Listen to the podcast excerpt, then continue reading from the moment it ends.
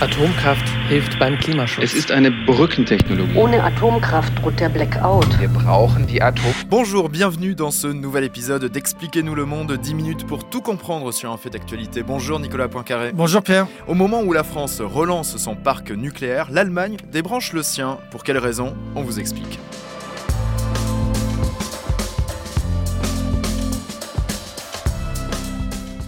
C'est une décision qui peut paraître contre-intuitive. À la demande des écologistes, l'Allemagne a fermé ce week-end ses dernières centrales nucléaires. Conséquence, elle relance ses centrales à charbon, elle construit des ports méthaniers pour importer du gaz de schiste, le tout dans un contexte de boycott des importations russes. Il y a bien trois bonnes raisons d'écouter ce podcast, Nicolas. Oui, alors on va voir d'abord que c'est principalement à cause de la, la peur des accidents que l'Allemagne a pris cette décision euh, radicale de sortir du nucléaire.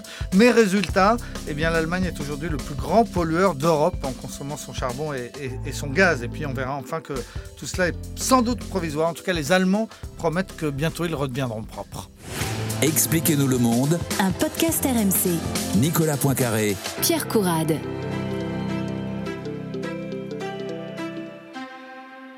Berlin a donc mis un coup d'arrêt à son industrie nucléaire ce week-end. Ça ne s'est pas fait sur un coup de tête. C'est en fait le fruit d'une longue bataille contre l'atome en Allemagne, Nicolas. Oui, parce que les militants antinucléaires allemands, ils ont été les leaders européens, je sais pas, dans les années 70. Euh, enfin, euh, tous, j'allais dire, oui, beaucoup de jeunes euh, dans toute l'Europe ont porté ces petits badges sur lesquels il y avait écrit en allemand Atomkraft Nein Danke, ça voulait dire le nucléaire, non, merci. Et, donc, dès les années 60, les, les, les écolos allemands étaient en en, en, pointe, et eh ben ils ont fini par gagner. Donc au, au, presque 60 ans après le début de, de ce combat, parce que ils ont été patients. Hein. Voilà, ils, ils, se sont battus et, et ils ont euh, gagné. L'Allemagne a effectivement fermé le, le week-end dernier ces trois dernières centrales qui ont été débranchées euh, euh à, à, à, minuit. Alors c'est principalement la peur des accidents qui est à l'origine de, de, ce choix assez radical. Ça avait commencé dès les années 80 au moment de la catastrophe de, de Tchernobyl euh, en 1986 en URSS, donc l'explosion de la centrale centrale.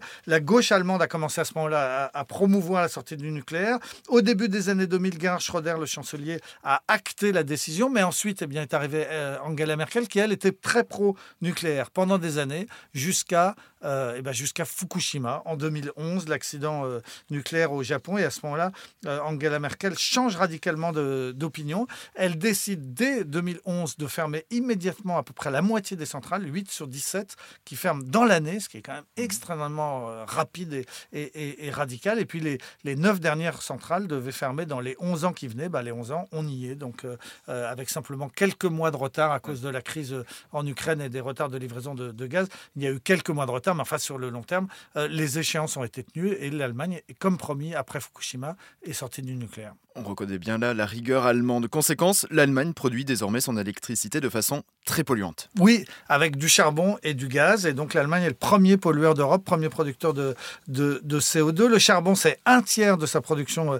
électrique, avec encore une, une cinquantaine de centrales qui sont euh, en activité, dont la plus importante qui a sept sites à elle toute seule et qui euh, euh, produit plus de, de, CO2 que tout le trafic aérien français. C'est-à-dire l'ensemble de la pollution euh, des compagnies françaises sur le marché en France et à Mhm. l'international. Donc là, voilà, une seule centrale électrique allemande pollue plus que Air France et toutes les compagnies françaises. Et puis la part du gaz ne cesse euh, non, non, plus d'augmenter, de, de, alors qu'on pourrait se dire qu'avec la fin de, de l'arrivée du gaz russe, la part du gaz Eh oui. pourrait baisser. Eh bien non, c'est l'inverse. L'Allemagne euh, se, se, se, fournit largement aux États-Unis avec du, du, gaz de schiste. Alors c'est assez aberrant, hein, le gaz de schiste. C'est ouais. quand même un gaz qui pollue trois fois.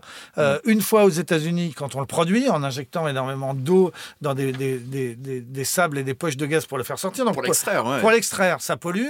Pour le transporter, eh ben, il faut lui faire traverser l'Atlantique sur des, méthaniers. Euh, ça pollue une deuxième fois. Et puis quand on le brûle en Allemagne, ça pollue une troisième fois. Donc le, le, le gaz de schiste américain pour chauffer les Allemagnes ou pour faire tourner l'industrie allemande, c'est absolument absurde et c'est pourtant ce qui se passe euh, en ce moment. Et le gouvernement allemand promet néanmoins de tout miser sur les énergies renouvelables.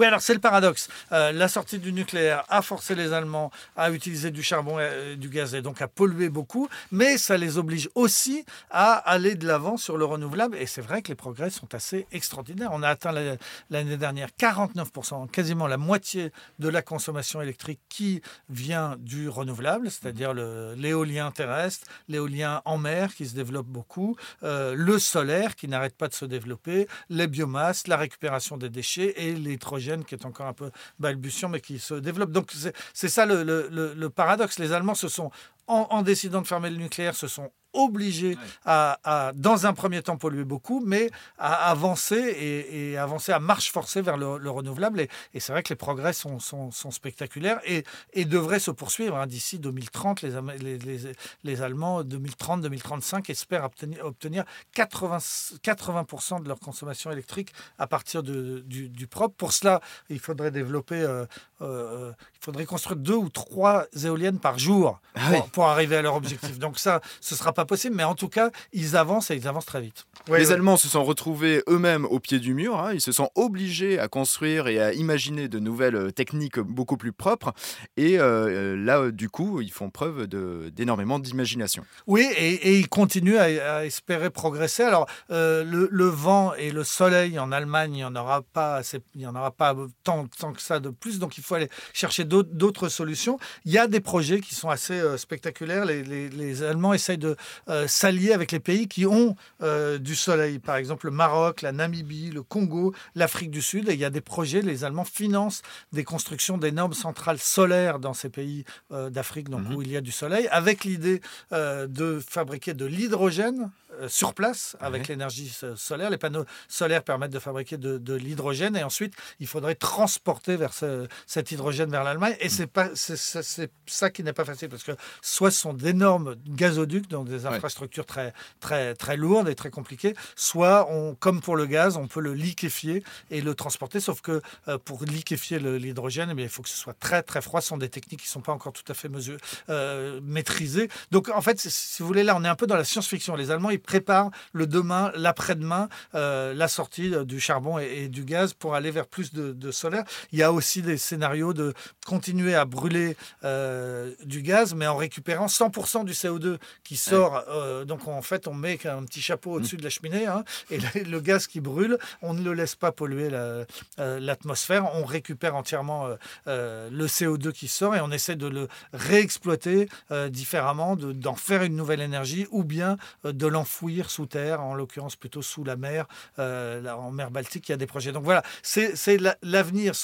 on n'y est pas encore, Mm. mais les Allemands vous disent, d'accord, pour l'instant on est les plus gros pollueurs, mais demain on sera les plus propres. C'est une promesse, euh, c'est un peu de la science-fiction, hein, comme, comme tu disais. Et sur ces sujets, la France et l'Allemagne n'ont pas vraiment d'atomes crochus. Non, de plus en plus, on est effectivement en train là, le couple franco-allemand euh, qui faisait avancer l'Europe sur les questions énergétiques, il n'existe plus du tout. Ouais. Au, au contraire, donc vous avez maintenant un peu deux, deux- deux camps euh, dans, dans l'Europe. Les Français ont regroupé euh, euh, ce qu'ils appellent le- un club de 10, c'est-à-dire les 10 pays qui sont le- le- les plus euh, pro-nucléaires, avec notamment la, la Pologne, la Roumanie, les, les Pays-Bas, la Finlande, la Finlande qui vient d'inaugurer sa, sa première centrale EPR de conception française qui vient de- d'entrer en service, la Pologne qui va bientôt avoir ses toutes premières centrales nucléaires. Donc c'est quand même très spectaculaire. La Po- Pologne, grand voisin de l'Allemagne, au moment où l'Allemagne arrête tout, c'est fini. La Pologne, ils commencent. Ils vont bientôt inaugurer leur toute première centrale nucléaire. Donc ça, ce sont les pays pro-européens, euh, pro-nucléaires dont la France essaie de prendre la, la tête. Et puis à l'inverse, les, les- les Allemands, bah, eux, ils essaient de prendre la tête d'un espèce de club des pays qui,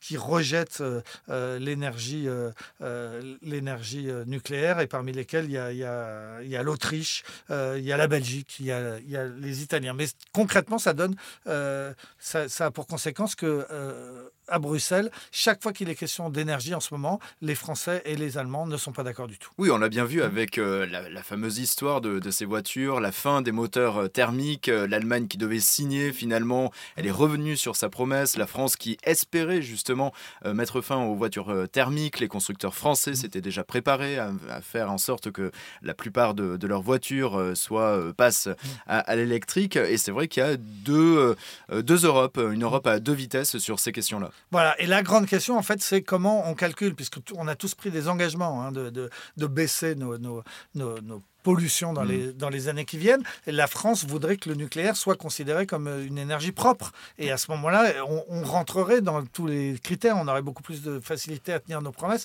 parce que la France est un pays euh, qui utilise beaucoup de, de nucléaire. Les Allemands, eux, et sous la pression notamment des écolos qui font partie de la coalition au pouvoir, ils disent non, vous ne pouvez pas classer euh, le, le- le nucléaire dans les énergies propres parce qu'on n'a toujours pas résolu la, la- la question des, des déchets. Donc il y a, y a cette, cette opposition fonda- fondamentale euh, sur la question des voitures, tu l'as dit, sur la question du nucléaire, à peu près sur toutes les questions énergétiques qui sont quand même fondamentales. La France et l'Allemagne ne sont plus d'accord. Et on le voit de manière très flagrante sur euh, des applis et sur des sites internet où on peut voir en temps réel la manière dont l'électricité est, euh, est fabriquée dans chacun des pays. On voit bien que la France euh, reste dans, dans le vert puisque ce sont des énergies non polluantes hein, qui fournissent la plupart de, de notre électricité. En revanche, l'Allemagne est toujours classée dans, dans les catégories euh, marron, noir, parce que effectivement, c'est c'est le charbon qui fournit euh, la plupart euh, des, des ressources euh, électriques en, en Allemagne.